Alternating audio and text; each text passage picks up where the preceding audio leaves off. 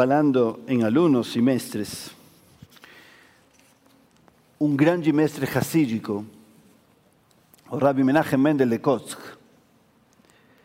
é famoso por algumas frases. Uma delas diz, na verdade é um mínimo, continho. Os alunos perguntaram como me chamo, e ele disse André e era Ariel. Brincadeira. Os alunos perguntaram, Rebe, onde está Deus? E ele respondeu, onde deixamos ele entrar. Deus se encontra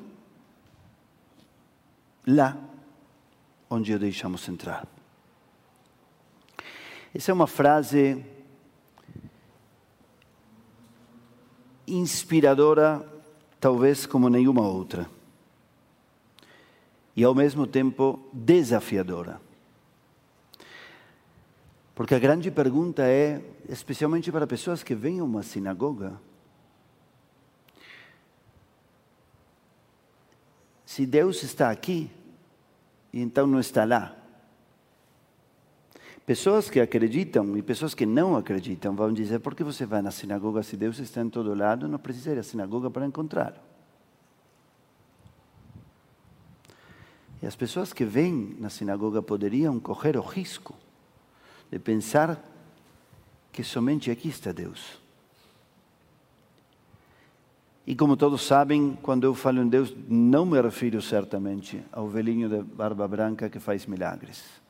Já falamos disso muitas vezes.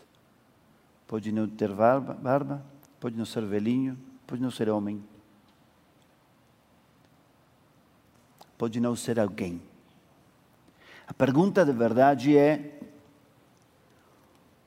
Onde mora para você o divino? Que é o divino? E mais importante do que isso é onde não. Porque onde não é muito perigoso. Será que nós entramos em contato com o sagrado somente quando estamos na sinagoga e rezamos? E quando discutimos com alguém na rua, não. E quando fazemos negócios, não. E quando brigamos? E quando fazemos as pazes? Onde permitimos entrar aquilo que acreditamos que é divino e que pode nos julgar e que pode nos colocar estándares muito altos. Preferimos fechá-lo com chave na sinagoga, nos livros velhos, na reza, na fala do rabino, na música do Hazan.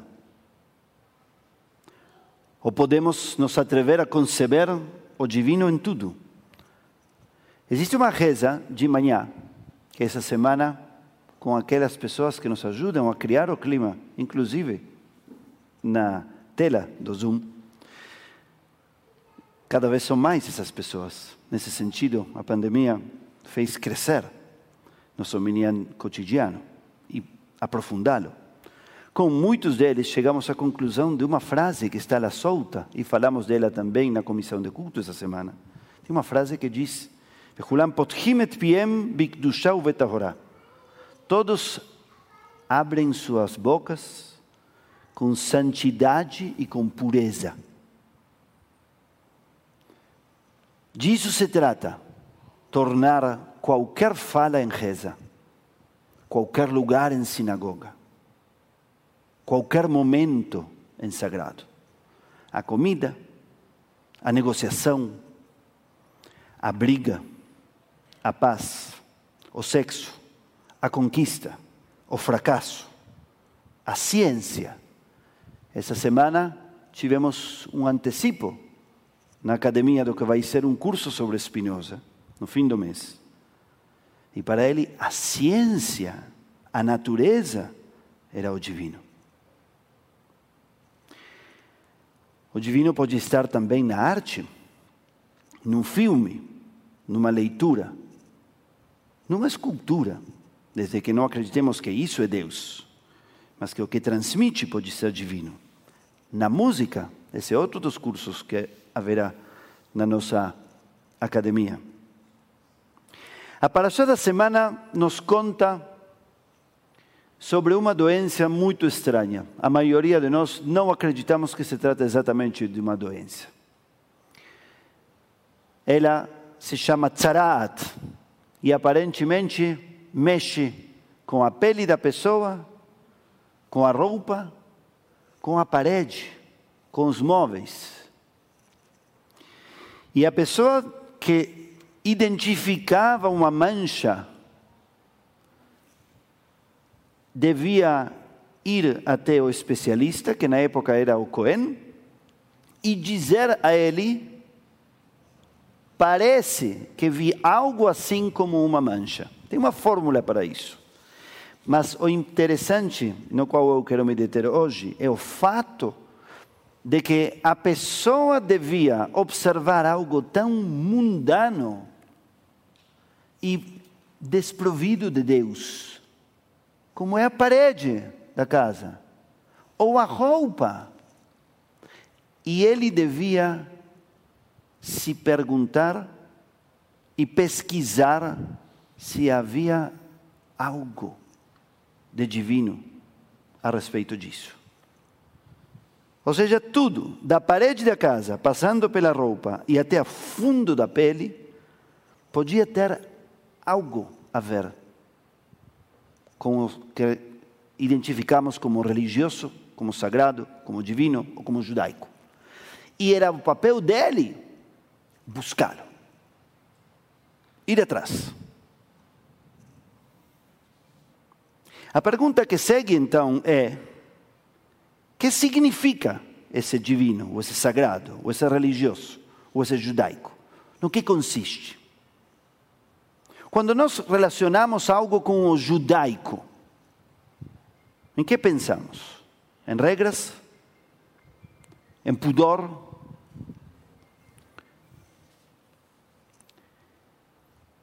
Pensamos talvez em força? Tem uma frase na nossa reza, nessa mesma reza que eu falei antes, que diz que Deus, Atahu Adon Leamecha, o Melech Gibor da Ribam. Deus é o soberano do povo e o rei herói para lutar suas lutas. Que entendemos por isso? Que quando nós estamos numa guerra, Deus luta também? Que nossos inimigos são inimigos de Deus e temos que matá-los mais ainda? Ou talvez que o divino também está olhando o que fazemos na guerra. Que também quando discutimos, quando brigamos, o divino está presente. Que talvez, se deixamos entrar, não vamos brigar,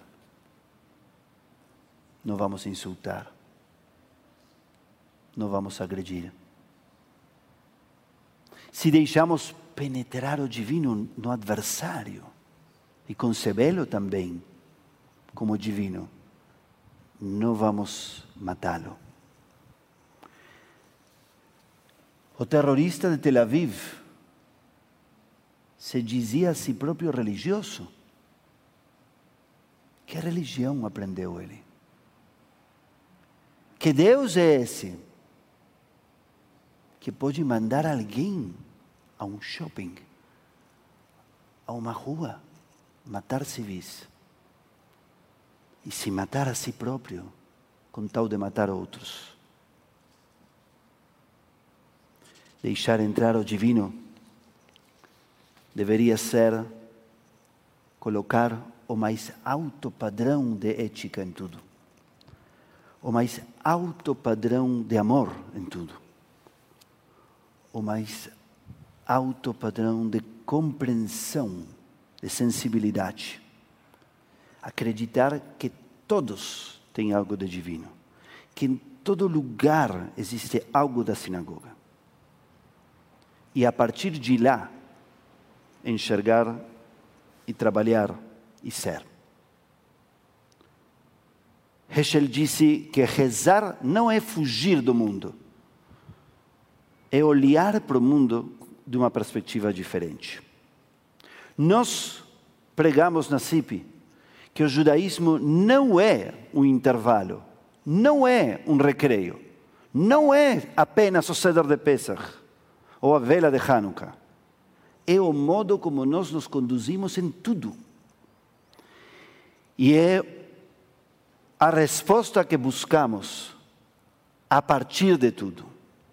Um dos maiores e valiosos desafios que eu tenho o privilégio de viver nestes quase 25 anos de rabinato, em quatro países, consiste em contribuir com o olhar judaico para tudo que trazem as pessoas que vêm a conversar comigo. Pessoas conversam comigo sobre sua vocação, sobre sua frustração, sobre sua esperança, sobre sua aspiração, sobre seu tédio, sobre seu sentido, sobre sua paixão. E minha missão é dizer: o judaísmo tem algo para contribuir a isso que você está trazendo, seja o que for. Porque o divino para nós justamente habita onde você é capaz de perguntar por ele. O que o judaísmo pode aportar antes de tomar uma decisão e assumir uma postura em tudo, e qual judaísmo escolher para te oferecer, é o nosso desafio. No lançamento da academia, dois meses atrás, uma grande intelectual educadora judaica de Israel, Ruth Calderon, disse: Nós não precisamos trazer as pessoas para o judaísmo. Nós precisamos trazer o judaísmo às pessoas. Eu quero te propor, hoje, que você não apenas venha de tua vida para a sinagoga, sino que leve a sinagoga para a tua vida. E quando vier aqui, traga a tua vida a dialogar com a sinagoga não a se afastar dela, não a se apagar diante dela. A vida e a sinagoga devem conversar. O judaísmo e teu cotidiano também. E Deus e você também. Que possamos criar essa ponte constantemente. Atrever-nos a pensar tudo e qualquer minuto de nossa vida pode ou não ser divino. Que nos atrevamos a perguntar a tudo: que tem o judaísmo? Que tem o meu conceito de Deus a dizer a respeito? Que possamos agir com maior standard em tudo, imaginando que estamos diante de Deus. Porque assim, viviremos uma vida que será divina. Shabbat Shalom.